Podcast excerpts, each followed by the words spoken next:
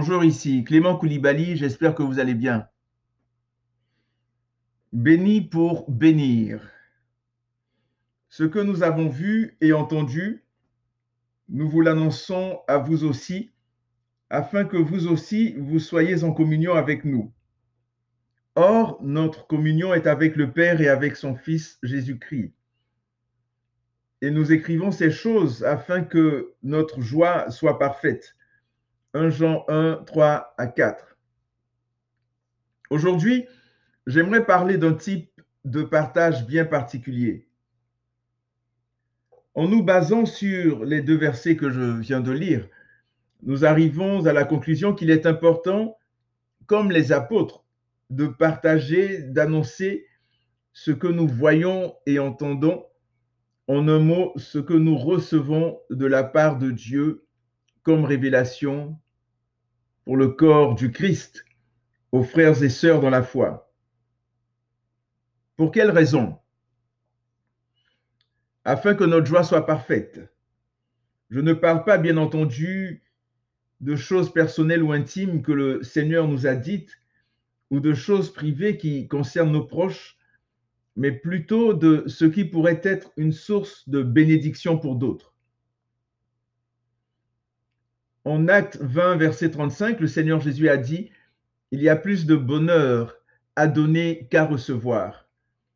Il nous est dit également que celui qui arrose sera lui-même arrosé. Proverbe 11, verset 25. Le Seigneur nous a peut-être donné de nouveaux cantiques, de nouveaux poèmes ou des articles à rédiger, des vidéos à faire, des livres à écrire, tout cela pour sa gloire de nouvelles révélations dans sa parole ou certaines manifestations au niveau des dons spirituels, peut-être des facilités du point de vue manuel ou une certaine générosité, une certaine libéralité, ou différentes choses à faire, etc., etc. Alors, arrêtons de garder tout cela pour nous et, partageons-le, partageons-les, partageons ces choses. Ne craignons pas de perdre ce que Dieu nous a donné. Au contraire, plus nous aurons à cœur de bénir, plus il nous bénira. Mais soyons clairs, attention à nos motivations.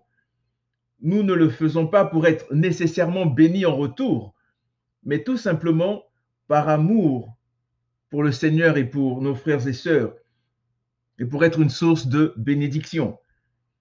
Même si nous n'avons rien en retour de la part des hommes, continuons à faire du bien.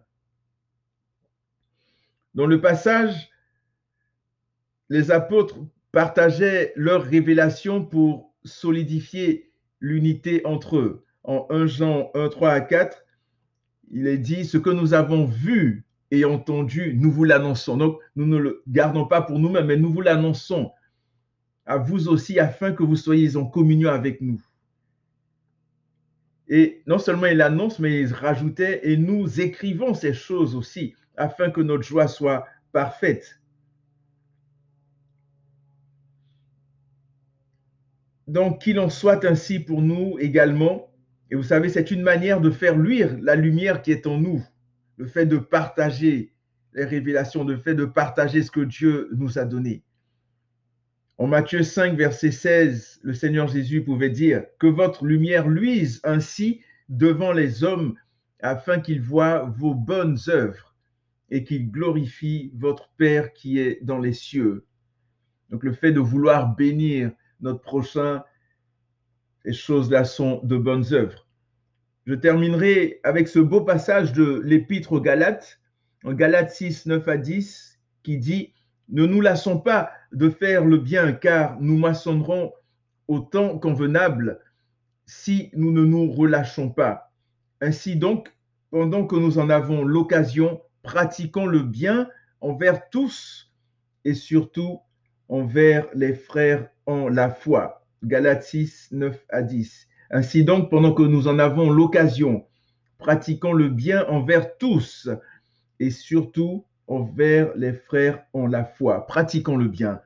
Donc que le Saint-Esprit nous inspire dans les choses que nous allons partager de plus en plus, car nous sommes bénis pour bénir. Que Dieu vous bénisse et surtout, n'oubliez pas que Jésus revient très très très bientôt. Courons dans ses bras d'amour. Portez-vous bien, merci et à la prochaine.